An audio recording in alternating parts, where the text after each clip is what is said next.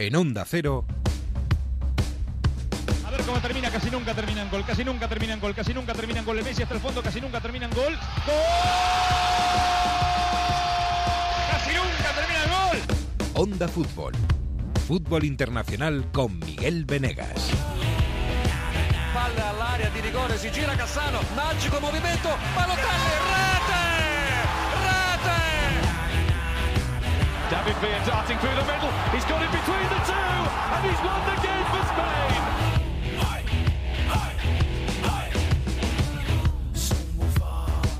Hola, ¿qué tal? Muy buenas, bienvenidos otra vez al fútbol nuestro de cada semana, olvidado ya el de selecciones. Arranca el mes de abril como esa recta final que nos lleva a los títulos, a los finales de liga, de copa, de Champions y a los campeones, al clímax del fútbol. Tenemos dos meses por delante y todo se va a ir terminando poco a poco. Algunos ya lo han hecho, ¿eh? En Buenos Aires, por ejemplo, tenemos a Racing celebrando ahora el campeonato argentino. Así que felicidades a la academia. Bueno, y al Portsmouth, ¿eh? el campeón random de este fin de semana, porque el domingo el Pompi le ganó al Sunderland en la final de la English Football League Trophy en Wembley, ante 85.000 espectadores. Un torneo entre la tercera y la cuarta división inglesa y que fue el que más aficionados congregó en un estadio de fútbol este domingo en todo el planeta. Una buena metáfora del fútbol de barrio y de ciudad, mientras precisamente el planeta parece estar conspirando hacia una Superliga Europea. Bueno, de eso vamos a hablar hoy un poquito, pero además eh, la Premier sigue apasionante. El Liverpool es líder a base de taquicardias, victoria ante un Tottenham con eh, gol en el minuto 90 y gol en propia puerta, gol raro. El City ganó más cómodo en Fulham y se mantiene a dos puntos, pero con un partido pendiente. Va a estar muy bonita la Premier hasta el final. Apasionante también la pelea en Alemania entre Bayern y Dortmund. Venía el Bayern de menos a más, pero le tocó pinchar en Friburgo, en plena selva negra, mientras el Dortmund volvía a reaparecer gracias a su rescatador oficial, Paco Alcácer. El Dortmund vuelve a ser líder, pero el próximo sábado tenemos un Bayern Dortmund en el Allianz Arena, así que también va a estar apasionante. Además en Italia, pues a falta de emoción tenemos los líos habituales, Icardi, el Inter, Wanda Nara, en fin, y en Holanda la Eredivisie se calienta con la victoria del Ajax ante el PSV que deja el título en dos puntitos. Esto se va acabando y se nota. Esto es puro fútbol. Esto es Onda Cero, episodio 28 de Onda Fútbol.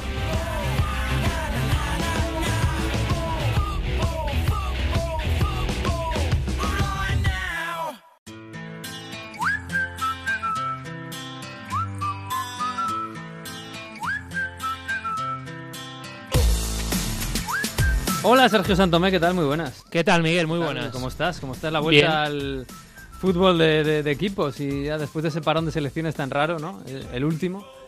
Bueno, raro, ¿por qué? Jo, porque es el último, está así en, en- en marzo, a finales de marzo, antes de que llegue abril y mayo, que parece que son todas las finales. Bueno, que son todas las finales. Eh, no sé, es un break un poco raro. A mí me, me resulta un poquito raro. A mí me gustaría verlo todo ya en junio, cuando ya ha acabado todo, pero bueno, el fútbol está montado así. ¿A ti te gusta? ¿Te gusta? Mientras no haya otra fórmula mejor, me parece que tiene que convivir de alguna forma el fútbol de clubes y el de selecciones. Y esta, a ver, creo que tampoco es mala. No, hombre, tampoco mala no es, pero bueno, eh, es un poco extraña. Es verdad que se engrasa un poquito de, de la presión del- de cada fin de semana. Pero bueno, yo he, re- he retomado el- el- la Premier y la Bundesliga con mucha ilusión y con muchas ganas. Lo que pasó ayer en la Premier eh, es bonito. eh, no sé si es brillante, porque no sé si el Liverpool estuvo brillante.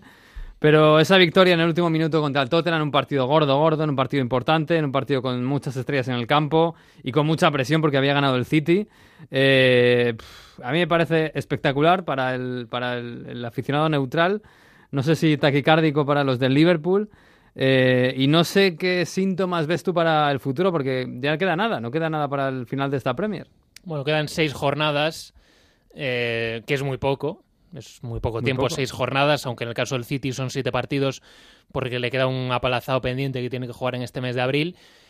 Y veo que es un partido decisivo el de este fin de semana porque perfectamente pudo ser un triunfo del Tottenham, que para el Liverpool hubiese sido no decir adiós a la Premier, pero sí complicarse mucho si, si el Tottenham gana ese partido. Y lo tuvo en su mano, lo tuvo en su mano porque en la recta final del partido el, el Tottenham atacó, fue, fue mejor que el, que el Liverpool en ese tramo final de partido y tiene dos ocasiones, para mí sobre todo la de Sissoko, que es una contra en la que el Tottenham tiene la mala fortuna de que esa contra la, la lleve el futbolista quizás menos dotado técnicamente Mm. y, e incluso en cuanto a visión de juego y a toma de decisiones del equipo de medio campo hacia adelante, que es Sissoko, porque esa, esa pelota en botas de otro futbolista de ataque del Mm. Tottenham, pues seguramente hubiese acabado en gol. Sí, seguramente el, no sé qué central era o qué defensa era, incluso le flota, digamos, le deja... Sí, Van Dijk, que lo hace muy Era bien. Dijk, sí, sí. que ayer vuelve a hacer un partido imperial y vuelve a ser, bueno, reivindicarse como lo que es el mejor defensa de la Premier y un Mm. clarísimo aspirante a mejor jugador del año, que lo será o tendrá opciones de serlo, sobre todo si el, si el Liverpool es capaz de pelear por, por el título, que está en ello. Eh, ¿Cómo lo ves? Eh, porque el City no baja el pie del acelerador. Si gana su partido aplazado, es líder. Por mucho que ayer el Liverpool se, se llega a un. Bueno, se lleva el liderato. Eh, pero claro, viene la Champions. Los dos van a tener que jugar Champions. Puede que alguno o puede que los dos jueguen las semifinales de Champions. Eh, quedan partidos importantes. Estaba viendo por aquí lo que le queda al Liverpool, que no, no es especialmente gordo, más allá del, del Liverpool-Chelsea de- del día 14. Eh, al City le quedan algunos partidos más gordos, pero el City es el que tiene que pinchar. Eh, si te juegas un café, por el City, llevamos todo el año apostando por el City. Yo he puesto por el City, sí. sí. Sí, yo he puesto por el City, que mm, tiene sobre todo dos partidos fundamentales que son seguidos, son consecutivos, son en cuatro días, porque tiene el fin de semana del 20 de abril el partido contra el Tottenham, que el Tottenham se va a estar jugando la cuarta plaza cuando llegue ese encuentro, y cuatro días después tiene el derby contra el United, que el United también se va a estar jugando Mm. la cuarta plaza. Entonces, esos dos partidos tan seguidos, seguramente no es, no es lo que hubiese deseado el City, ¿no? Que para ellos hubiese sido mejor que estuviesen separados esos dos partidos y que no sean tan, tan seguidos. Pero bueno, con el fondo de armario que tiene, con la plantilla que tiene, con lo bien que llegan físicamente a este tramo de temporada, para mí sigue siendo el favorito. Mm, Y el más regular, seguramente. Bueno, pues vamos a ver.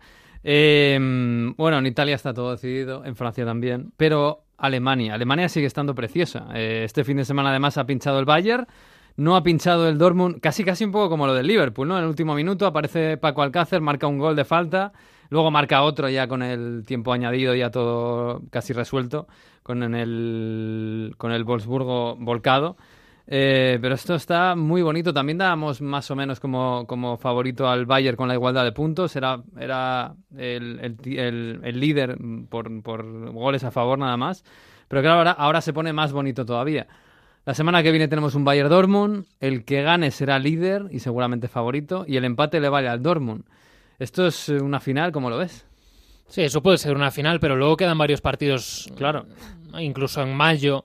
El Bayern tiene un calendario más difícil que el, que el Dortmund porque en el, bueno, las dos últimas jornadas de, del Bayern son contra dos equipos que a ver cómo llegan en ese momento, pero la penúltima jornada el Bayern va al campo del Leipzig, que se está jugando la Champions, Mm, Que le metió cinco este fin de le semana. metió 5 alerta de Berlín Alerta, sí. y el Bayern en la última recibe al Eintracht que seguramente en esa jornada se esté jugando o incluso la cuarta plaza puede que tenga opciones, Mm. pero como mínimo la Europa League se la va a estar, va a estar jugando el equipo de, de Hutter. Entonces es un final de temporada complicado para el Bayern a nivel de calendario, más allá de que ellos jueguen como locales contra, contra el Dortmund y creo que va a depender mucho del partido del sábado. Mm, Si el Dortmund es capaz, si fuese capaz de ganarlo, creo que se Mm. lleva la liga Sí. pero para eso tiene que hacer un bueno dar un golpe de autoridad tremendo y, y hacer un partido brillante que es algo que creo que el Dortmund está capacitado para, para ello recuperará a Royce que este fin de semana no jugó por el tema de que, de que ha sido Sí. padre y hombre un Dortmund con Royce y con Sancho a mí me da garantías para ir a para ir a Múnich Lo que pasa es que el Dortmund está dando algunos síntomas de debilidad, ¿no? Como, bueno, simplemente... Es verdad que el Wolfsburgo no es un, tampoco un rival especialmente fácil, pero... Claro, muchos partidos llegando hasta el final, eh, teniendo que ganar justo al final, apareciendo Paco Alcácer, que casi todos los goles este año los ha, los ha marcado del 80, del minuto 80 para arriba. Y el Bayern también es bastante irregular, ¿no? Pero seguramente eh, para el partido, el Bayern Dortmund, yo diría que es favorito el Bayern. Quizás para el título puede estar más igualado por aquello del calendario, ¿no? Pero para el Bayern en, en el Allianz contra el Dortmund, bueno, lo que hay que exigirle es que le gane, ¿no? En teoría es, es mejor y tiene una plantilla mejor. Sí, pero bueno, eh, tampoco por mucho, tampoco por mucho. Plantillas sí te puedo comprar que sea mejor, si analizas Mm. la amplitud de la misma. Y más equilibrada, seguramente. Pero 11, 11 titular, eh, hay muchos del, del Dortmund que serían titulares en el, en el. Bayern, sobre todo de medio campo hacia, hacia adelante.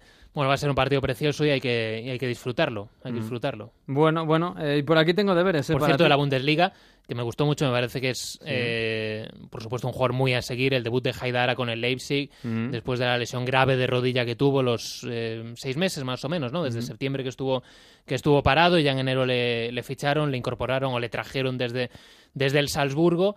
Y ese es un fichaje que tiene que darle mucho al Leipzig en los próximos años, ser un poco el, Mm. sustituto, el sustituto natural que llene el hueco de, de Navi Keita de, de, bueno, estos meses que lleva ya el Leipzig sin, sin el futbolista africano. Mm. Y ese centro de campo con Haidara y con Tyler Adams, el estadounidense, para mí tiene un, bueno, iba a decir un futuro, pero ya un presente enorme. Tyler Adams, desde que llegó de la MLS en el mes de enero, está a un nivel altísimo y, vamos, se jugaron muy bien los dos en el 5-0 contra el Hertha. Y creo que van a ser terceros sin Sí, muchos problemas. Eso te iba a decir, se ha consolidado un poco como, la- como el tercero. Vamos a ver si sigue dando pasos adelante, ¿no? Pero está consolidadísimo. Es verdad que el Bayern y el Dortmund están lejos, pero bueno, están en, están en una buena temporada del Dortmund y el Bayern, bueno, es que es un escalón al que es muy difícil llegar. Eh, te decía que deberes. Eh, me dice Mario que el Milan está casi a punto de cerrar a Everton, el brasileño del gremio. Muy buena pinta este chico, ¿no? Sí, hombre, ya está Ya- jugando con la selección brasileña Claro, el y otro día jugó con, con la selección. de lo mejor que queda en la, en la liga Y brasileña. además seguramente fue de los mejores, no recuerdo qué- cuál de los dos partidos fue, pero para mí fue el, incluso el mejor del partido cuando salió en la segunda parte, creo que fue el segundo partido contra, contra no República Checa. contra República Checa, sí. Ah, es un buen jugador, sobre todo para jugar eh, con libertad de... Bueno, un esquema como el del Milan que juega sin segundo punta, pues entiendo que sería para jugar en banda, ¿no? En esa posición de falso extremo izquierdo en el 4-3-3. ¿Dónde juega Suso ahora? No, bueno, Suso juega en la Eh, derecha. en la derecha, sí. donde juega ¿Dónde Chalanoglu, donde juega? Chalanoglu, pues esa sería un poco la posición de, de Everton. Mm, bueno, ¿le ves, que, ¿le ves para un Milan? Sí, para este Milan sí. lógico. Para este Milan sí, creo que es un salto más o menos lógico, Mm, pero es un futbolista, entiendo que va a ser un futbolista caro. Bueno. Eh, y un español que ha debutado este fin de semana en Italia, precisamente, en la Fiorentina. 18 años tiene, eh, es mallorquín, Tofol, eh, Tofol Montiel. Eh, jugó de media punta por la derecha o extremo derecho. Eh, bueno, en principio es un jugador de, de medio campo para arriba, más o menos, ¿no? Media punta, centrocampista ofensivo. Tiene buena pinta este chico. Sí, segundo punta. Yo en los Ujú. partidos que le he visto segundo punta, ha jugado hace poco, jugó el campeonato, el torneo de Villareggio con, con el equipo juvenil de la, de la Fiorentina y venía jugando toda la temporada del campeonato primavera con, con la Fiore y a ese nivel en, en la primavera de la Fiore estaba haciendo una temporada muy destacada. Eh, bueno, este fin de semana jugó solo un ratito, unos minutos, pero es un chico a, a tener en cuenta y a ver qué, qué oportunidades le dan en la Fiorentina, que yo creo que es un buen lugar para en los próximos años ir jugando por el proyecto que hay, por la gente joven que está, que está metiendo y por la que está apostando la Fiorentina.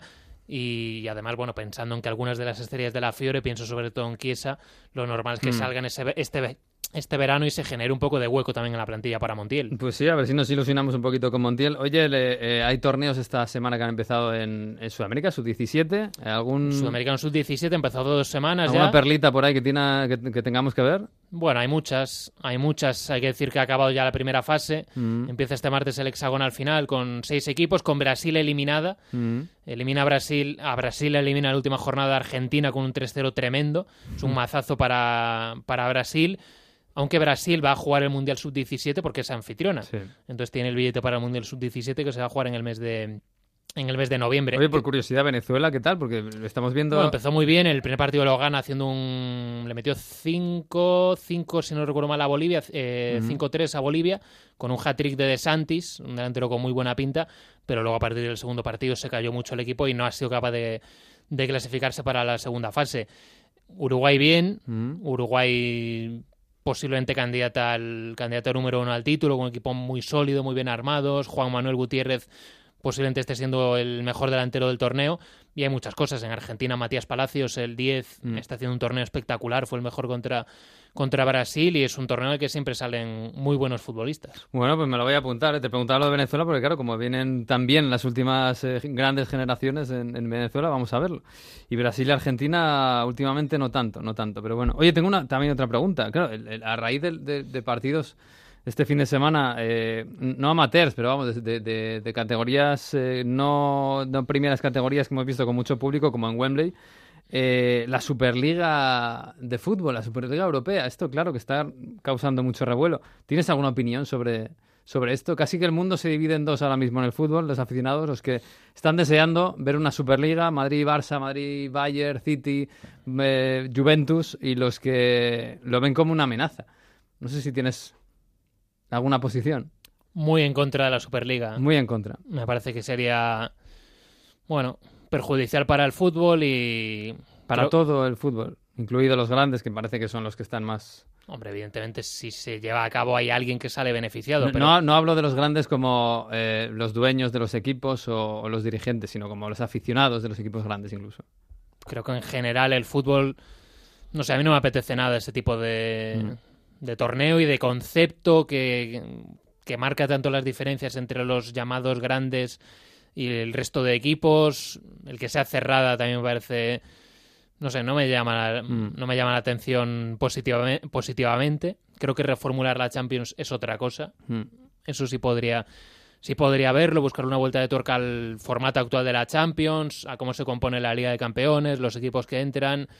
Eso sí, pero una Superliga cerrada, Mm. creo que en general creo que sería bastante malo para el fútbol. Creo Mm. que en una balanza la gente que saldría beneficiada y la gente que saldría perjudicada, creo que se impondrían los perjudicados en cantidad, serían muchos más que los beneficiados y no sé, creo que no sé hasta qué punto lo- la gente lo está analizando bien y es consciente de las consecuencias que tendría para todos. Mm.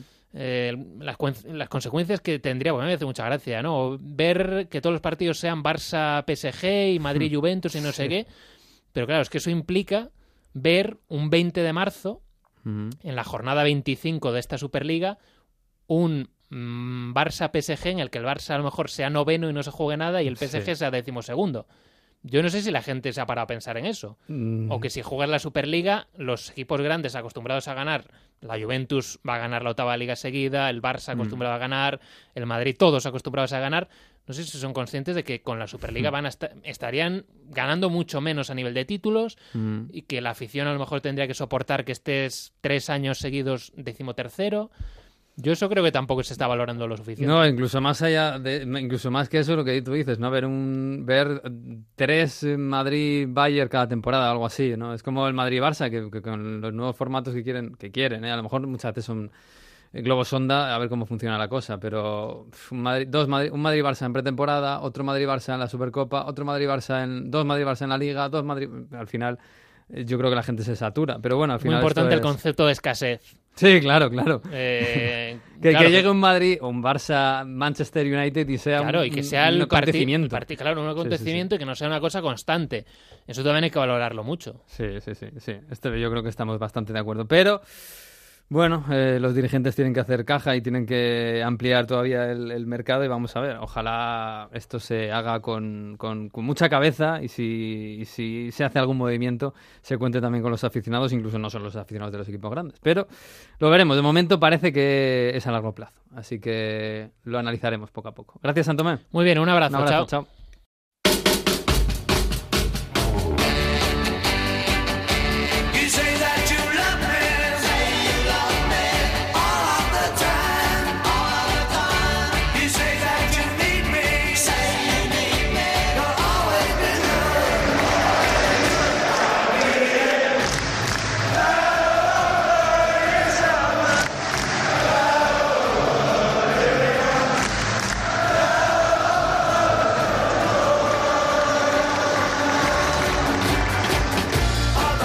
Pues sí, yo me he enamorado un poquito más del Crystal Palace. Este es el himno del Crystal Palace Glad All Over. Qué bien suena ahí en ese estadio, ese estadio que lo van a derruir al parecer. Está por allí Jesús López. Hola Jesús, muy buenas. Estamos, ¿qué tal? Muy buenas. Muy bien, aquí escuchando el himno del Crystal Palace, Glad All Over. Este es más de los del Liverpool, ¿no? De, de Liverpool de Parece. la época de los Beatles, Sí, ¿no? De, sí, de sí, cover. es muy beat, ¿eh? es muy beat esto, ¿eh?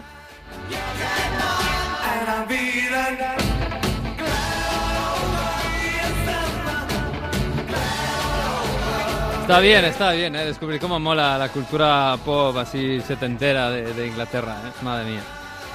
Sí, casi mejor que la de ahora. Sí, sí, casi. Yo creo que ya después de Oasis ya no, no, no he comprado mucho de por allí. Pero bueno, eh, es lo que hay. Oye, en lo futbolístico, eh, luego vamos a entrar en lo de, en lo de Wembley, eh, que hablaba ahora con Santomé. Eh, pero bueno, lo futbolístico ha sido la semana de Solskjaer, ¿no? Otra vez. Este es, es el, es el Beatle del momento en el Sí, fútbol sí. británico, ¿no? Sí, por lo menos en, en Manchester, desde luego. eh, se anunciaba esta semana la renovación, el fichaje, eh, como le queramos llamar, porque hay que recordar Sí, que. estaba en el Malmo. que Mm. Exactamente, era propiedad eh, del Malmo. Habrá tenido que pagarle su compensación a- al Malmo para, para quedarse con él, pero tres años más ha fichado Ole Gunnar Solskjaer al frente eh, del United y la verdad es que por una parte eh, en la afición se ha tomado con muchísima alegría, con eh, alivio eh, la noticia porque eh, ya es un futbolista que forma parte del Olimpo, yo creo, de, de Old Trafford Hmm. y tiene su canción eh, claramente ¿Ah, ya eh, dedicada. A ver.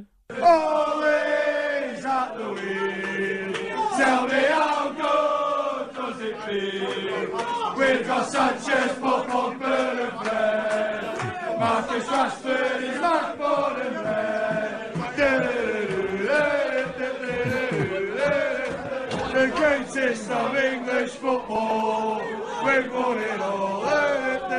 Jesús, eh, o hay gente que tiene mucho tiempo libre o hay gente que se dedica a esto eh, Hay como gente que se dedica a profesionalmente, ¿no?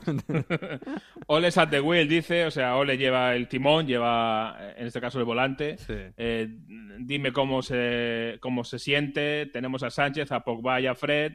Marcus Rashford es de Manchester, born and bred, dice, o sea, nacido y criado. Somos los mejores del fútbol inglés, lo hemos ganado todo. Bueno, pues Ole is at the wheel. Incluso el otro día, eh, eh, en una de las carreteras, eh, esas que siempre se atascan cercanas a Old Trafford, eh, Ujú. donde iba Mourinho andando para evitar los atascos, en, en uno de esos eh, carteles que se pone de, de aviso a los conductores ponía Ole at the wheel, keep your hands at, at yours. O sea, Ole lleva el, el volante, pero tú mantén tus manos en el tuyo. O sea, que Está- Manchester están eso lo pone la autoridad de- Eh, municipal. Sí, el ayuntamiento, vamos. sí. qué, bien. Qué grandes, qué grandes. Oye, en esa canción, bueno, ponen a, tenemos a Fred, lo ponen para que rime, lo de Fred. No, no Claro, sé yo si les fin. hace mucho. Pero pone, tenemos a Paul Pogba. Tenemos, de momento lo tienen. No sé si hay mosqueo por allí, porque por aquí el tema está muy caliente, ¿eh? Hay un poco, no se ha hablado demasiado porque con toda esta historia de, de, de Solskjaer y tal, es verdad que ha estado un poquito más eh, eh, escondido, ¿no? El tema de Pogba, que era muy, mucho más eh, visible en la época de Mourinho por ese desencuentro que tenían, ¿no? El jugador y, y entrenador. Pero yo me ha hecho gracia escuchar cómo hablaba Solskjaer este fin de semana después de la victoria ante el Watford. Hablaba de Pogba y hablaba eh, de que quiere darle más protagonismo. ¿Tú te acuerdas por qué se había peleado Pogba con, con Mourinho? Mm, Porque Mourinho lo ponía más atrás, eh, Ah. en, un, en un rol más defensivo, y él quería tener más pelota para salir. Bueno, Ujú. pues precisamente y curiosamente, eh, Solskjaer dice que igual hay que darle más protagonismo con la pelota a Paul mm, Pogba. Casualidad. Paul is important for us, and we couldn't uh, we couldn't keep the ball today, and we, uh, as I said, 50-50 possession at home. You, you're a bit disappointed with that, but Paul's uh, been away, played two games for for France. Uh, of course, he's he's playing a bit deeper for them, so that might be something that we have to think about as well to get him more involved in the game and make him um dictate the game more for us. Mm, o sea, que quiere tener más pelota, ¿no? No está contento con, con esa posesión de, de posesión de 50-50, ¿no? Y darle más protagonismo a Pogba. Sí, que en el partido ante el Watford tuvieron ese 50-50 que no es bueno, que es la que Pogba estaba cansado por, por venir de, de la selección, pero que necesitan que Pogba eh, sea el que marque el ritmo del partido y, y que sea el que el eje del equipo, ¿no? Es básicamente lo que está diciendo eh, Solskjaer, que quiere darle más importancia en su equipo a Pogba, justo cuando hay tanto rumor de que, de que igual se quiere ir o, o el Madrid quiere eh, captarlo. O sea que le está dando un poquito de, de palmita en la espalda, ¿no? A- Mm. Al bueno de Paul. Mm, pues sí, sí, un poquito de mimos. Oye, eh, eh, están haciendo competición de mimos ¿eh? entre Zidane y Solskjaer por Sí. Pogba. En fin, sí, un tipo que se siente querido, sí señor, desde luego. Oye, em, el Chelsea estuvo a puntito ayer de quedar, de, de- de casi quedarse fuera de Champions, ¿eh? Porque Sí, el partido contra el Cardiff, eh, al final lo gana, ¿eh? Pero no lo merece y, y- y perder ese partido, empatar ese partido, hubiera dejarle, le hubiera dejado muy lejos de Champions, ¿eh? Le hubiera dejado lejos, sí, porque ahora mismo se ha quedado en el sexto puesto con 60 puntos. pero el Arsenal juega el lunes por la noche y si gana se pone con 63 de tercero y, y con el United con 61. Se queda todavía a un punto el Chelsea, pero Mm. eh, podía haber sido a cuatro con ese partido ante el Cardiff, equipo eh, que está en descenso de la zona baja. Por cierto, esa derrota al Cardiff le mata porque se ha quedado Sí. ya a cinco puntos de la salvación. Por cierto, el Huddersfield ya desahuciado mm, oficialmente, ya está en segunda. Sí, el Fulham un poco le queda, pero Mm. lo del Huddersfield ya desde hace semanas era, era muy, muy lamentable verles jugar. Sí. era, era una pena, la verdad. Sí. Eh, por cierto, el Cardiff se adelantaba con gol de Víctor Camarasa. eh, Golazo. ¿m? golazo de Víctor Camarasa. Eh, soñaba con la salvación, pero eh, sobre todo un gol en el 84 días Pilicueta en un clamorosísimo fuera de juego, pero absolutamente escandaloso eh, de Azpilicueta, que es el defensa que estaba en el área pequeña De rival. Azpilicueta y de su compañero, que no me acuerdo quién era, que estaba detrás. ¿eh? Había dos Sí, jugadores en fuera de sí, juego sí. flagrante. Sí, sí. Y no lo, no lo pitaron así. Estaba obviamente muy cabreado Neil Warnock con el entero del Cardiff al terminar el partido, que les fue ya a perseguir al centro del campo Sí. a los árbitros. Y, y les esperaba, eh, hay una imagen muy bonita que les espera así con los brazos eh, con, apoyados en la cintura, como, como una madre, ¿no? Espera al niño cuando viene después de hacer una travesura. Pues algo así hacía Neil Warnock. Pero que esto, por supuesto, que ha vuelto a poner eh, de relieve el hecho de que en la Premier no hay bar. Y vuelve Sí. a hablarse del bar un montón. Nosotros estamos eh, en España discutiendo sobre el bar, que sí que no, pero Sí, vamos, sí. donde no lo hay, eh, no, no lo pueden ya ni, ni, ni aguantar. En. España se usa muy poco, para mí demasiado poco, pero bueno, por lo menos en los fuera de juego, que es algo totalmente objetivo, sí se usa y eso ya es un paso adelante, ¿eh? desde luego. Eh, pero bueno, sí, la verdad es que el Chelsea le han hecho un favor no teniendo VAR este, este fin de semana. Eh, eh, por cierto, bueno, lo hablaba antes con Santomé, la pelea está preciosa entre Liverpool y, y City. Eh, Liverpool es líder, pero de aquella manera, porque se supone que el City va a ganar su partido pendiente y seguiría eh, líder.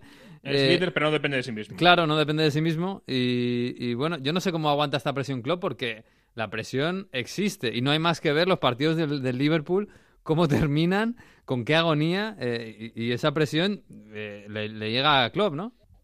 No solo existe, sino que además eh, eh, parece que eso también le, le pasa un poco factura a Klopp el hecho de que hay em, eh, quejas incluso de si juega bien, si juega mal, si lo merece, si, si no juega igual de bien que el año pasado. Eh, Salah, si no está como el año pasado. sí, Exacto. Eh, le ganó 2-1 a Liverpool, es verdad que con, con suspense en el último minuto, un gol en propia puerta de Alderweireld, error, error claro de, de Lloris. sí. Mm. Pero dice Klopp que ya a estas alturas que nos dejamos de jugar bien y que aquí lo que cuenta es, es ganar. We didn't score lesser, less goals than last year. I think I don't have no, the numbers not in my mind, but for sure not a lot. So it's all good. The boys work hard, and if I said it to your colleagues, if we would be uh, first of the table after the season, at the last match day, after last match day, it would be a championship of will. Mm. Hay que apretar, hay que apretar y hay que ganar. Claro, es que tiene un mes y medio por delante para ganar la Liga, si puede, y para ganar la Champions también, que, que sería, bueno, cualquiera de las dos cosas sería un poquito milagro, ¿eh? aunque, aunque está cerca, ¿eh? porque, joder, está en la Premier lleva todo el año líder. Sí, dice que, que no cree que lleve muchos menos goles que el año pasado a estas alturas, o sea que tampoco es para tanto la historia y que si al final del año ganan un título será el título de, de la voluntad. Mm. No, no, no dice de la calidad o de la brillantez, no, no, el título de la voluntad es lo que tiene que ganar el Liverpool. Y que sus jugadores están peleando como, como locos. Bueno, Bueno. Liverpool la verdad es que está en una situación increíble. Después del año sí. pasado, eh, como arrasó el City, que en diciembre había ganado la liga, Mm. eh, estar así en abril con el Liverpool, aunque sea con un partido más por encima, Mm. yo creo que es, es para, para estar satisfecho. Sí. Oye, em, me has dicho que ha habido eh, novedades en el tema de, de la muerte de Emiliano Sala, ¿no? Sí, ha habido alguna noticia y, y la verdad es que es, eh, no- no es agradable porque eh, publicaba la BBC, eh, no es oficial, pero lo publica la BBC porque lo tiene bien, bien atado, eh, que había un problema con el piloto de- del, eh, del, avión de Mileno Sala, David Ibbotson. Eh. Varios problemas eh, reglamentarios con su- sus carnets y sus permisos, pero sobre todo, es que es tremendo, eh, que no tenía permiso el piloto para eh, pilotar de noche porque es daltónico. Joder. Entonces, eh, explica que mm, eh, para un piloto es importante, obviamente, distinguir entre las luces verdes y rojas eh, perfectamente. Y David Iverson es daltónico y su licencia eh, de piloto solo le permitía de día. eh, y, eh, no- y obviamente, pues este fue un, un vuelo nocturno.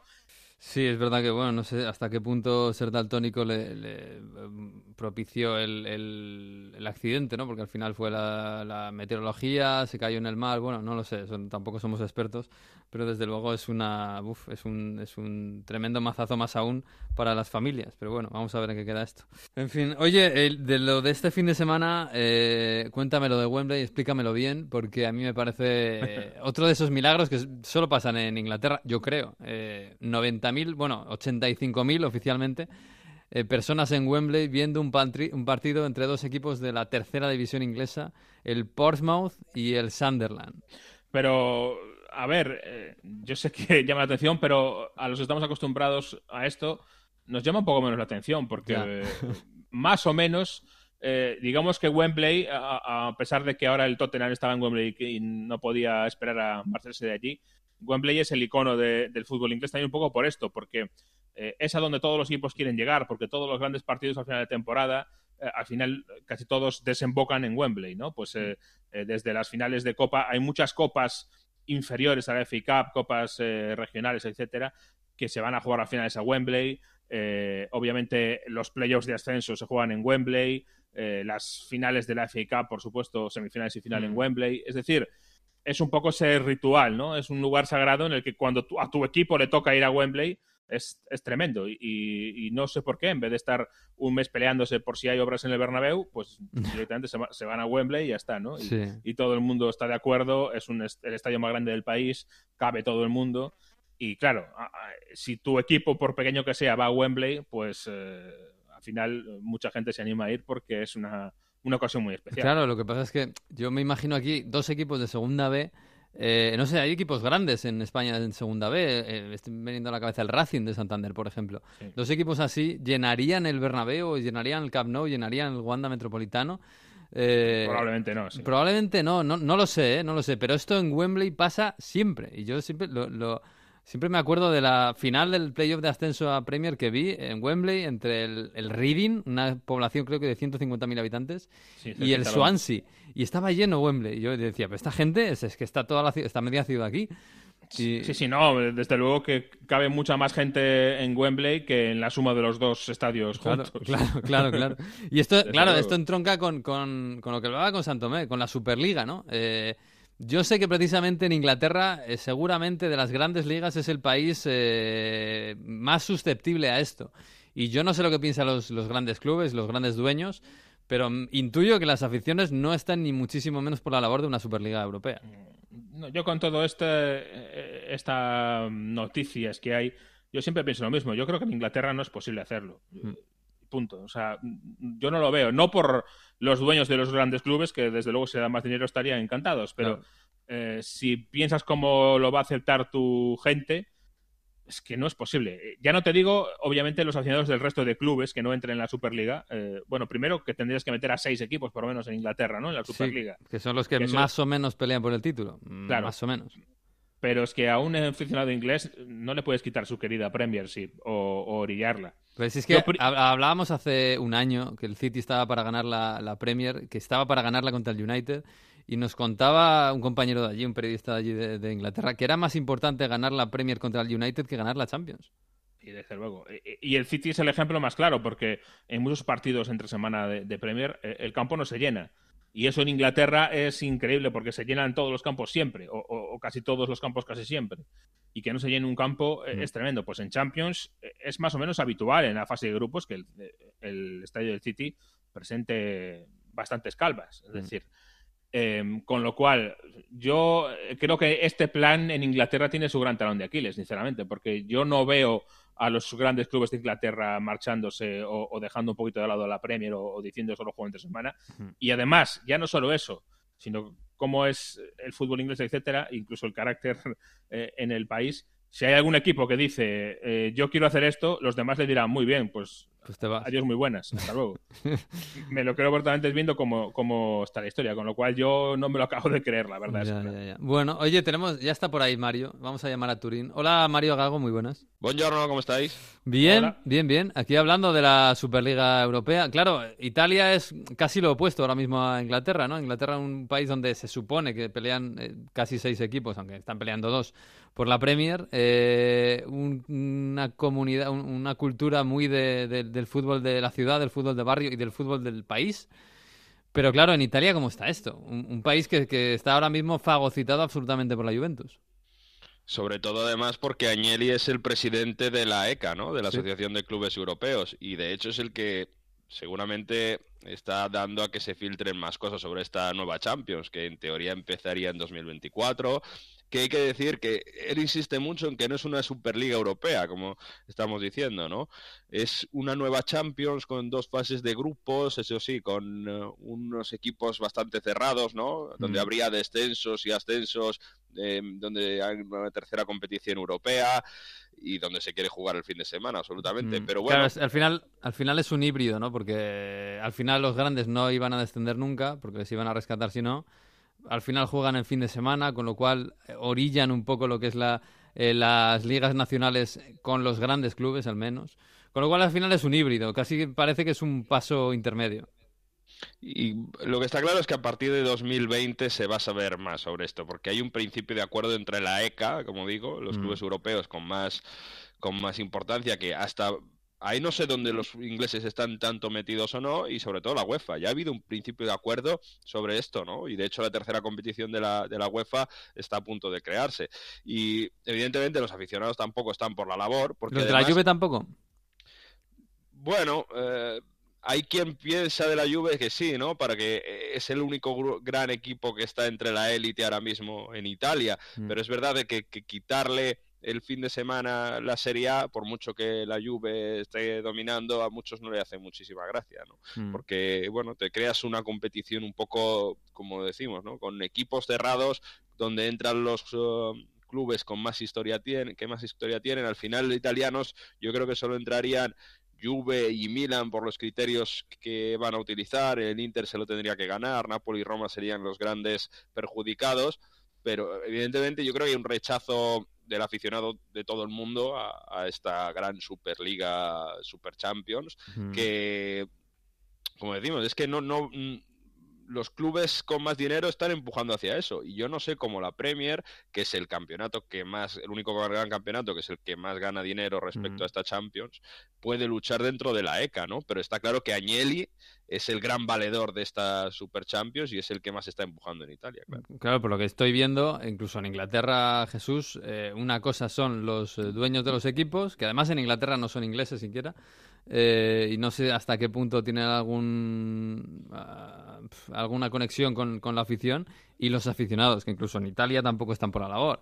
En Inglaterra, claro, es que la oposición puede ser enorme, enorme. Es que- Pero es que claro, si un los país que, que, que- que protesta tanto por precios de las entradas, imagínate algo Claro. así. Yo también creo que aquí estamos cayendo todos un poco los medios en comprar la versión que nos, que nos quieren vender, ¿no? Eh, los que lo quieren promover. Al final eh, nos dicen que hay un principio de acuerdo, etcétera, cuando simplemente yo creo que aquí está todo el mundo en desacuerdo. Lo que pasa es que quieren promover esto, Mm. quieren venderlo y quieren tratar de, de vendernos una moto que yo no creo que esté ni, ni tan preparado y que los clubes saben eh, todos los problemas que hay y no puede haber ningún acuerdo si no tienes a las ligas europeas a bordo tampoco.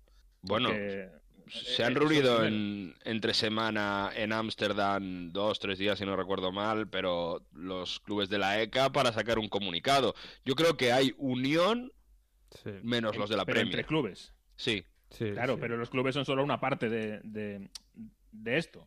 A a eso voy. Eh, No solo tienen que estar de acuerdo los dueños de los clubes, tienen que estar de acuerdo primero las ligas. eh, Lo más importante porque les vas a, a fastidiar su, su, producto y su, y su calendario. Sí, Jesús, pero las ligas son los clubes. Eh, los que manejan las ligas, y, y en España está No, pero, clarísimo, son ojo, los pero las ligas son muchos clubes, no solo los que están en Sí, la pero ECA. al final los que tienen el poder son los grandes, desgraciadamente, y eso se ha visto con el reparto televisivo. Por lo menos en, Ingl- en España, eso es- está clarísimo. A lo mejor en Inglaterra es, es el país donde pasa menos, ¿no? Eh, pero al final son los clubes grandes los que están tirando del carro hacia su lado.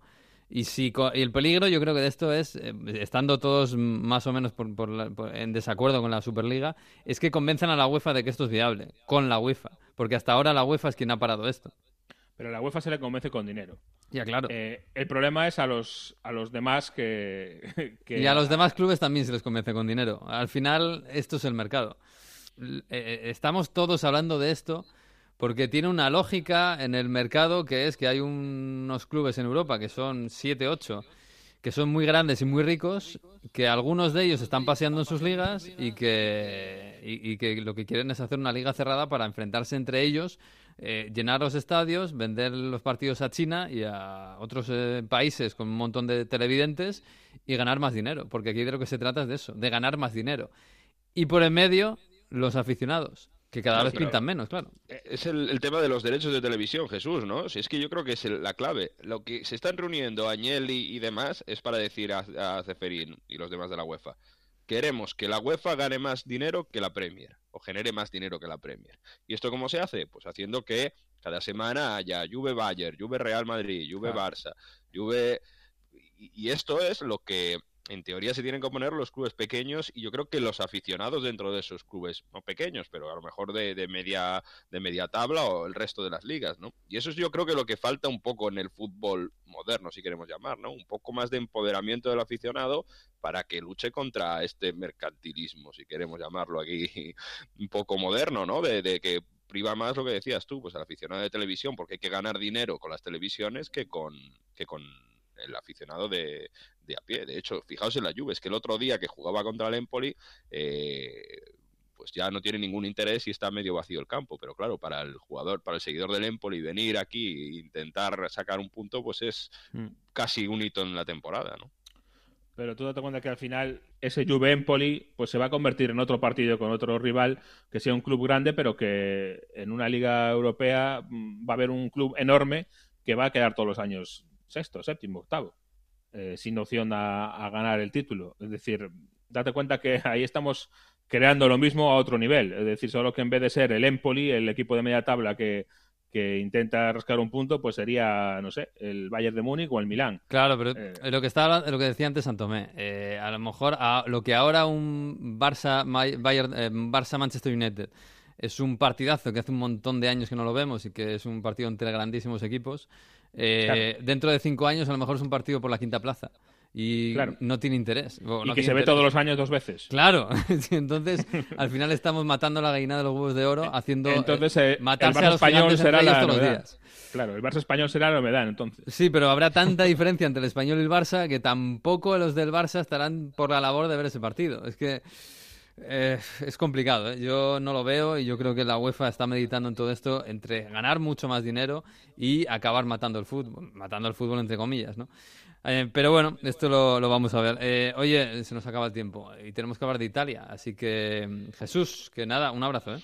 Hasta luego. Me quedo por aquí con Mario. Vamos a hablar de, sí, de Italia. Originally, what's up now? Parte in velocità con il tocco dietro di Verdi per Milik che uncina, si gira e calcia! Arkadiusz Milik spacca la porta dopo due minuti e porta il Napoli in vantaggio con una perla clamorosa. Quando piangi ti domandi il perché, quando crollano i tuoi sogni campioni, vai cercando un po' di Ed è 4-1 per il Napoli che passeggia su quello che rimane della Roma. 4-1 per il Napoli. Noi, gente che spera. Pues sí, Mario, en Italia, lo- en lo deportivo, lo estrictamente deportivo, eh, lo más interesante fue ese Roma-Napoli, ¿no? que deja al Napoli, bueno, eh, más que consolidado como segundo en la tabla, muy lejos de la Juve, pero muy lejos también del Inter, y a la Roma en crisis, ¿no? Eh, fíjate, este año iba a ser el año de consolidación de la Roma, fíjate, ¿eh? Yo muchos eh, periódicos, ahora mirando para atrás en verano, veo como ponían al Napoli, o muchas televisiones, como ponían al Napoli, que lo tenía muy complicado para conseguir la Champions esta temporada, con el primer año de Ancelotti, con eh, el Inter que iba a ser la anti-Juve, con un Milan que había financiado el proyecto, y hemos visto como de verdad hay mucho, todavía mucho espacio entre el Napoli y los demás. Y este partido del conjunto de Ancelotti en Roma, yo creo que fue una, un claro un claro ejemplo, ¿no? Fíjate Mm. que tampoco estaba en Signe en el eh, Napoli, pero un gran gol de Milik y sobre Sí. todo a qué velocidad jugaba el Napoli respecto a la Roma. Es verdad que estamos hablando de una Roma en crisis total, física y mental. Fíjate que es así que le preguntaban a Ranieri si no se arrepiente ya de haber cogido el marrón de, de entrenar a la Roma en estos últimos eh, meses. Y es que eh, se ha visto un poco lo que hacía Di Francesco a Ranieri, ¿no? Intentar variar muchas cosas, jugar con Sig y con Seco juntos, eh, jugar con 4-2-3-1, un poco casi los mismos discursos. Cuando el día de la derrota contra la Spal dice Ranieri, bueno, hay que ganarse, los jugadores tienen que ganarse el sueldo. Y tampoco ha servido para despertarse. De Rossi en el campo como capitán tampoco ha logrado que sea un jugador que, que, que llega a convencer a sus jugadores de, bueno, que, que hay que ir a por el partido, ¿no? Y es que, sobre todo es eso, es la diferencia de intensidad en el campo en un Napoli que además está pensando más en Europa League con el Arsenal Sí. de, de una Roma. Tanto es así que Palota, al final eh, del partido, bueno, dejó un mensaje en las redes sociales y prácticamente dijo, eh, los otros corren más que nosotros, ¿no? Que Chibolio no le pale, que traducido quiere decir se necesitan cojones para, re- para intentar que la Roma se clasifique para Champions el año que viene. Mm. Bueno, La a lo mejor hace que- falta más fútbol que, que testosterona, que esa- de esa siempre hay demasiada, ¿eh? Pero bueno, eh, es que en la- primera parte que acaban uno a uno antes del descanso, yo decía, es que es totalmente engañoso, es que el Napoli es muy superior a, la Roma. Y digo, bueno, a lo mejor la Roma espabila y acaba llevándose el partido, ¿no? Gracias a esa pequeña suerte del penalti y de, y de haberse ido al descanso empate, pero, pero es que en ningún momento está eh, la Roma para ganar el partido. Y no hay que no se puede destacar casi ningún jugador de la Roma, ¿no? No. Prácticamente Perotti por anotar el penalti poco más. Y decía, Mm. bueno, Palota es que dice la partida, el partido contra el Spal es inaceptable, pero es que la imagen que dejas contra el Napoli, bueno, eh, parece complicado. Se vuelve, como decía, no sé si tenía mucho sentido traer a Ranieri para el final porque las pocas certezas que había ya eh, con Di Francesco tampoco están encontrándose con Ranieri. Así que el último mensaje que os cuento sobre la Roma es que dice Totti que si le dejan más responsabilidad intentará cambiar alguna cosa. Vamos a ver, porque como la Roma no se clasifique para Champions el próximo año, jugadores como Manolas y Dzeko, que ya suena, suena para el Inter si sale Icardi, Mm. están eh, en la rampa de salida. ¿Seco cuántos años tiene? Dzeko está ya ce- 35, tiene. 35, joder. Cambiar a Icardi por Seco. Ahora, mira que Seco me parece brutal, ¿eh? Lo que, lo que ha hecho en los últimos. Sobre todo el 33. año pasado. Pero 33 años ya, uff, no sé, no sé. En fin, Icardi has dicho, ¿eh? ¿Qué tal, ¿Qué tal la madrugada? ¿Tú que te pasas las noches viendo esos eh, programas deportivos sociales con, con Wanda Nara? ¿Ha pasado algo? Más que con Mandanara, el protagonista ha sido Spalletti. Yo creo que también para intentar tapar el, eh, la derrota en casa contra la Lazio, una derrota clave en eh, la lucha por Champions, ¿no? Eh, El Inter sin delantero centro, no estaba Lautaro, Mm. lo intentó varias veces, pero el único que marcó fue Milinkovic Savic a un gran pase de Luis Alberto. Estuvo muy bien Luis Alberto cuando jugó con esos... eh, se recordó la Lazio un poco del año pasado, ¿no? Que tiene Mm. centrocampistas de mucha calidad, ese golpeo de cabeza de Milinkovic Savic. Y después del partido, con un Inter que centró muchas veces al área, pero que no tenía delantero, jugó Keita de delantero centro. eh, le preguntaron evidentemente de nuevo por el tema Icardi a Spalletti. Hay que decir que eh, Icardi ha vuelto a entrenar esta semana con el grupo y con sus compañeros. Mm. Pero Spalletti ha decidido que después de todo lo que había pasado, le ha querido castigar con una jornada de, sanción eh, interna, digamos así, por su comportamiento. Y ha dejado varios mensajes. Tenemos mucho de Spalletti hoy, pero merece la pena. Se desencadenó, como digo, no sé si para tapar la derrota contra la Lazio, pero cuando le preguntaron con Icar de, de Icardi, dejó tres mensajes muy claros. Ya le habíamos escuchado temporadas, eh, semanas atrás con el tema de, bueno, hay que decir que Lautaro es el futuro del Inter. Si no lo había dejado claro, este es el primero de los mensajes. Poi le partite, eh, sei anni, quant'era che l'Inter non andava in Champions? Sei anni? Cinque? Quattro? Uno? C'era Icardi. C'era Icardi. ¿Cuántos años hacía que el Inter no iba a Champions? Pero hasta en ¿Cuatro, Champions este año. cinco? Pero en toda esa época, él dice, no ha estado, ha estado Icardi y no ha Mm, sido tampoco tan decisivo. De hecho, eh, hablando de si Icardi es decisivo o no, un poco también es el segundo corte.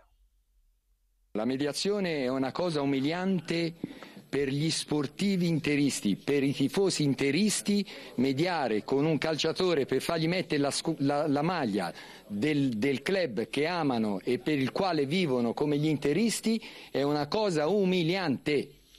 Bueno, aquí eh, habla un poco del caso Icardi en esta última semana. Se ha publicado en Italia que eh, el abogado de Icardi ha hecho una mediación con el club, con Marota sobre todo, para que el argentino volviese a entrenar y se metiese de nuevo en la mi- dinámica del grupo.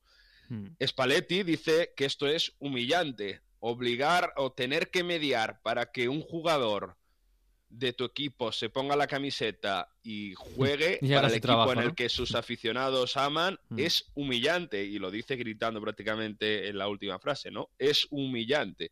Y para cerrar, Spalletti, como digo, ¿no? Y, Bueno, es humillante que, que Icardi se tenga que, tenga que venir un abogado para obligarle a jugar. El- antes decía que el Inter con Icardi ha habido cuatro años que no ha jugado Champions. Y entonces, ¿hubiese cambiado alguna cosa, le preguntan a Spalletti, el partido contra la Lazio con Icardi titular? Messi fa la differenza, Cristiano Ronaldo fa la differenza, poi ce ne sono pochi altri che fanno la differenza a questi livelli qui. La disciplina, la vera forza di una squadra, di un professionista, è la disciplina che ha verso se stesso e verso la professionalità mh, nel, nel contesto in cui lavora. Messi hace la diferencia, Cristiano Eso sí que hace es la un palo. ¿eh? Yo, yo te digo una cosa, yo estando de acuerdo con Spalletti en lo de la disciplina, incluso en, lo- en la humillación que puede suponer eh, la mediación de- para que Icardi vuelva a hacer su trabajo, yo eso lo entiendo. Pero Icardi en este Inter ha hecho la diferencia siempre, ¿eh? Eso es verdad. Y ayer, contra la Lazio, yo no sé qué hubiera pasado con Icardi en el campo. Pero Icardi en el campo le da al Inter, le ha dado en los últimos años muchísimo al Inter, ¿eh?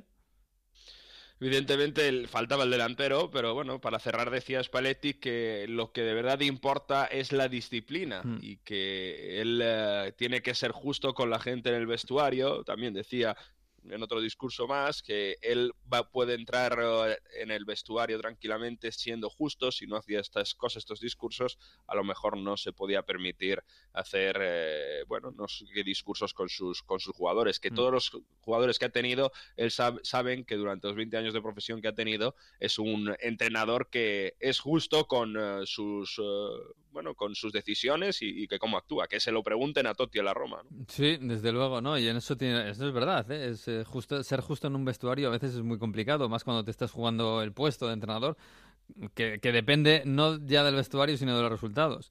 Y ahí, ahí sí que se le puede dar la razón. Ahora, que Icardi no hace la diferencia en el Inter, Icardi la ha hecho, ¿eh? Y es un palo decir que no, la diferencia la hace Messi y Cristiano, Icardi no. Eh, bueno, Icardi la ha hecho en, en el Inter, pero bueno. Esto va a seguir hacia adelante, pero tiene muy mala pinta, ¿eh? Se acerca el verano y tiene, tiene toda la pinta de que esto acaba roto, ¿eh? A ver si se, se da este intercambio que eh, muchos rumores ya hablan de que Dybala puede salir de la Juve y Mm. llegar al Inter, que Icardi puede salir del Inter. Pero tú te imaginas a Icardi en la Juve. Tendría que cambiar Con- bastante. con Allegri. Sí, sí, ¿Sí? sí. sí. Yo creo no que sé. sería sería extraño, ¿no? Porque sobre todo lo primero que tendría que hacer es, eh, yo creo que la Juve le obligaría a cambiar de agente o al menos que su mujer no, no dejase estas declaraciones públicas, que por cierto ayer tampoco fue muy explosiva. Dijo Mm. que Icardi está listo para jugar y que y Spalletti le puede utilizar cuando quiera. Pero Ah, Hombre, de- depende a ver qué mercado hace, ¿no? Pero el intercambio Dybala-Icardi es una cosa que ha salido bastante en los periódicos, que es verdad que la Juve ahora en el mercado se va ir hacia, o al menos es lo que Paratici deja ver, ¿no? Que se va a ir hacia Chiesa de la Fiorentina, hacia un extremo más por, eh, para, para intercambiar por Douglas Costa, que está prácticamente fuera, y que con la salida de Dybala se está proyectando más una Juve 4-3-3, ¿no? Donde también podría llegar Zaniolo de la Roma. Pero bueno, vamos a ver, porque la misma mujer de Icardi, Banda Naraya, dijo que la- el verano pasado hubo una opción de que fuese la Juve. Bueno, buf, vamos a ver, ¿eh? Vamos a ver. Por cierto, la Juve eh, ya están haciendo cuentas de cuándo puede ser campeón y precisamente puede ser campeón contra el Inter, ¿no? Que es el gran rival. Que sería a finales del mes de abril. Eh, Si la Juve gana al Cagliari entre semana, al Milan eh, fin de semana, luego tendría Spal y Fiorentina, sería campeón en esos cuatro partidos. Si falla en alguno de esos cuatro, que puede ser, porque está en medio del encuentro contra el Ajax, el, eh, se iría un poco más a- hacia el partido del Inter, ¿no? Mm. El día 21 de abril sería el partido contra la Fiorentina, ahí podría ser campeón si gana todo, nos iríamos al 27 de abril si eh, falla en alguno de esos y ganase al Inter en ese Inter Juve de finales de abril, ese derby de Italia que puede ser con bueno, siendo campeón delante Mm. de sus máximos rivales. Por cierto, también luego, en mayo, el primer fin de semana de mayo, hay un tema un poco polémico en Turín porque en principio se ha programado el derby de la Mole el día del aniversario a Superga Mm. y eh, se cumple 60 años de que, falle- de que falleciese el Grande Torino cuando se estrelló la avioneta que, que traía a los jugadores en la colina de Superga. Los, los aficionados del Toro quieren protestar, solo se ha jugado una vez desde que ocurrió todo, eh, todo ese desastre en Mm. un 4 de mayo y encima que sea un derby en casa de la Juve, Uf. donde ha habido aficionados que a veces han sacado una pancarta. Bueno, se están intentando cambiar a ver qué, qué pasa, veremos, seguramente sería ya con la Juventus campeón. Por cierto, se lesionó Dybala en el calentamiento en el eh, partido de este fin de semana ante el Empoli, que volvió a Mm. marcar Moisken, pero no parece grave lo de Dybala, ¿eh? solo fue un eh, tema en el gemelo, que sé que hay gente preocupada también con lo de Cristiano Ronaldo, también Cristiano Ronaldo recuperándose en teoría debería llegar al partido contra el Ajax, la ida en Ámsterdam. Bueno, pues sí, seguramente van a estar todos, van a estar todos. Por cierto, del, del Inter la única buena noticia es que perdió el Milan eh, contra la Sampdoria en un partido raro en el que no brilló nadie, pero sí un poquito Donnarumma con, con, una asistencia de Frel para el, para el gol de, la Sampdoria. Yo creo que es el fallo más gordo que, que le he visto a Donnarumma. Eh, pero me decías tú que, que te había gustado mucho, mucho Praet, ¿no? El, el belga, que estaba cojando muy bien en esta Sampdoria. Sí, en ese centro del campo donde la Sampdoria presiona mucho, va a agredir muchísimo al rival. De hecho, en esa primera presión, fíjate cuál arela, ¿eh? Cómo corre, cómo hasta Sí. el último minuto, cómo se desgañitó después de jugar la semana con las selecciones y marcar, por cierto. que Mm. Se ha convertido en el jugador más veterano en anotar con la selección italiana. Y cómo ese centro del campo, bueno, ese metrónomo que se ha convertido Denis Praet, el belga, y que con ese error de Donnarumma con los pies. eh, ya le pasó en 2017 contra el Pescara, en esa ocasión no dio al balón, también es un error gordo. O sea, gordo, aquello eh. fue un control malo, pero un control malo todavía. Pero es que esto, con el balón controlado en los pies, se lo da un rival que tiene delante de él a 5 metros. Es que es, es brutal, ¿eh? Y además después de 48 segundos y teniendo Sí, toda sí. la parte derecha libre, ¿no? Sí. Pero vamos a ver porque esta Sampdoria se ha vuelto a meter en plena lucha por eh, los puestos de Europa League, que está verdaderamente muy muy bonita, con el Torino que empató en casa de la Fiorentina, con la Lazio hay que recordar que tiene un partido menos que está con 48 puntos, Atalanta 48 también, la Roma que dos partidos seguidos perdiendo 47 y después Sampdoria y Torino con 45. Creo que la Sampdoria tiene muchos argumentos para luchar por Europa League este año y Dennis Praet, el belga, venimos diciendo, centrocampistas en Serie A, Mm. bueno, quitando Varela y tres o cuatro más, ha habido pocos que destaquen. Yo creo que es una temporada de consagración y puede haber algún equipo de los de arriba de la tabla, no solo de Serie A, que se pueden interesar por el belga. Sí, este era un jugador que cuando estaba en Bélgica era estaba llamado a ser un jugador grande, ¿eh? a- de los grandes y tal, un mediapunta muy bueno. Ahora se ha convertido más en, en centrocampista volante. más puro, sí, un volante. Y oye, no, ha- no ha llegado a crack, pero, pero sí que es un jugador con mucha calidad y que, que muy aprovechable, desde luego, en un equipo de momento como la Sampdoria y seguramente dará un paso adelante en los próximos tiempos. Eh, bueno, de hasta aquí lo deportivo, pero lo social, el acontecimiento del fin de semana, que a mí me ha parecido brutal y precioso, como todo lo que pasa en Florencia, ha sido el homenaje a Batistuta. O sea, cuenta esto eh, porque yo no sé si tiene algo más que simplemente vamos a celebrar el cumpleaños de Batistuta con él.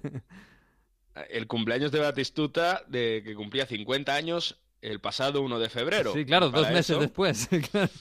Se reunieron prácticamente 6.000 personas en la Piazza de la Signoria y además con un ambiente así. Onore a te, Gabriel Omar Batistuta. La città di Firenze ti festeggia ricordando l'anniversario dei tuoi 50 anni, col pensiero all'indimenticabile periodo durante il quale hai Fíjate que incluso uno, eh, la imagen es tremenda con uno de los eh, bandiere que se llaman, o esos Mm. eh, antiguos, eh, como decir, de- del reino que leían los mensajes, ¿no? De los reinos de los Medici, ¿no? Todo muy señorial de aquella Florencia. Le, le, le dice, nos hemos reunido aquí todos juntos para celebrar lo que ha hecho Batistuta después de cumplir 50 años, sus, sus gloriosas temporadas y, entre ellas, sobre todo, yo quiero recordar, aprovechando, recordar, aprovechando que había este, este gran homenaje y esas casi 6.000 personas acordándose del Rey León, de Batigol, pues una temporada que, fíjate, con, la- con los goles seguidos que ha anotado Pionte, se ha recordado mucho, que es la temporada 94-95, Mm. donde Gabriel Omar Batistuta anota en 11 jornadas seguidas, en las primeras 11 jornadas seguidas del campeonato. Era una época en la que todavía Batistuta no celebraba los goles con la metralleta famosa. Mm. Y ya empezaban a despuntar, bueno, las televisiones de pago, donde se intentaba conseguir mayor visibilidad. Sobre todo también competía con Rabanelli, que celebraba en esa época metiéndose la, la cabeza dentro de- debajo de la camiseta, Sí. había alguna otra celebración. Bueno, empezaban a, a destacarse, no había que hacer algo después de marcar los goles. Y después, claro, después de marcar la pri- el primer gol contra el Cali en la primera jornada, gol contra el Lleno en la segunda, marca contra la Cremonese en la tercera, dos goles. Bueno, así hasta la undécima. eh, bueno, se llega a la undécima antes eh, contra la Sampdoria y ya le dicen, a ver, Batistuta, hay que inventarse algo si logras batir el récord que tenía Pascuito y del Boloña, que es marcar en diez- las diez eh, primeras jornadas. Entonces, logra Batistuta jugar eh, ese partido un penalti a favor y bate a Zenga, así que 1-1 también marca en la undécima jornada. ¿Y qué hace Batistuta? Pues una celebración que no es nada espectacular, pero que se ha recordado muchísimo en Florencia, tanto es así que le hicieron una estatua, se fue hacia el córner con un banderín amarillo y, bueno, se cogió debajo de la curva Fiesole, que es la curva donde están los grandes aficionados de la Fiorentina, ¿no? los más ruidosos, y se agarra la- al banderín y se coloca como si plantase una pica, ¿no? Y entonces esa foto con oh, Batistuta marcando su undécimo gol es como el, eh, la imagen del Rey León y la imagen de que había que inventarse una celebración para Batistuta. Luego ya vino la metralleta y mucho más. Qué grande, qué grande Batistuta, qué pedazo de delantero, un, un ídolo increíble en, en Argentina y en Florencia, donde le han homenajeado en su, en su cumpleaños 50. Sí, señor, qué bonito, qué bonito. Bueno, Mario, pues nada, eh, hasta la semana que viene, que habrá más, que yo no lo veré, pero me tenéis que contar la semana que viene. Tenemos dos jornadas esta semana y después la Champions. Ya Sí, señor, sí, señor. Un, Un abrazo. abrazo. Chao.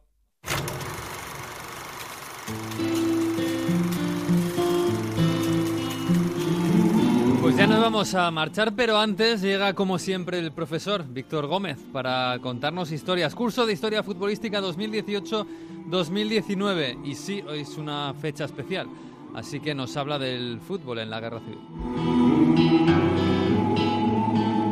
Hoy se cumplen 80 años del final del último gran conflicto bélico en la península ibérica. Hoy se cumplen 80 años del final de la Guerra Civil Española.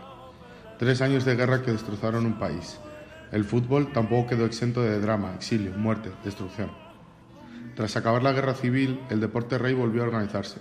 Antes del conflicto, en la última liga disputada en 1936, salía campeón el Athletic de Bilbao, y tanto Sasuna como Athletic de Madrid bajaban a segunda división. Al comenzar la temporada 1939-1940, la Federación Española de Fútbol se reorganizó bajo la presidencia de Julián Troncoso y se decidió mantener los resultados deportivos de la última campaña antes de la guerra. Sin embargo, hubo muchas dificultades para poder reorganizar el campeonato. Por ejemplo, el Benito Villamarín tuvo que soportar claves desperfectos, debido a que fue utilizado como almacén de tanques y campo de tiro para las tropas italianas. Del mismo modo, Chamartín se quedó sin sus gradas de madera, ya que esta fue utilizada como combustible, y el Metropolitano estaba casi, estaba casi en ruinas. Pero el caso más significativo fue el del Real Oviedo, cuyo campo, el Buenavista, estaba completamente destruido, por lo que el equipo asturiano pidió un año sin competición, pero guardándole la plaza. Por tanto, quedaba una plaza libre en primera, y la federación tenía que decidir. Tras la guerra, un equipo creado por militares y con una plantilla importante se fusionó con el Athletic de Madrid, que vivía una situación económica complicada. Era el Atlético Aviación. Al ver la oportunidad de jugar en primera, el nuevo Atlético Aviación de Madrid pidió la plaza. Tiempo después, y tras la prohibición de los anglicismos por el gobierno de la dictadura, el club pasó a llamarse Atlético de Madrid. La directiva de Osasuna también vio la oportunidad de volver a primera. Sus alegaciones eran claras. El pueblo navarro hizo méritos militares en la victoria del bando franquista y por ello la federación accedió. La solución fue un partido de fútbol entre Osasuna y Atlética Aviación en un campo neutral. El duelo por la primera división se disputó en Mestalla, el 26 de noviembre de 1939. El Atlética Aviación ganó 1-3 en Valencia a los Osasuna y se quedó con la plaza de primera. El fútbol volvió tras la guerra, pero no sin polémica.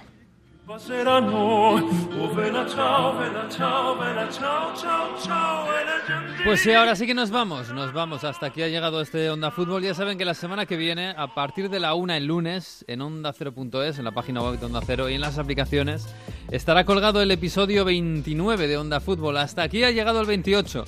Disfruten de la semana y del fútbol. Y adiós.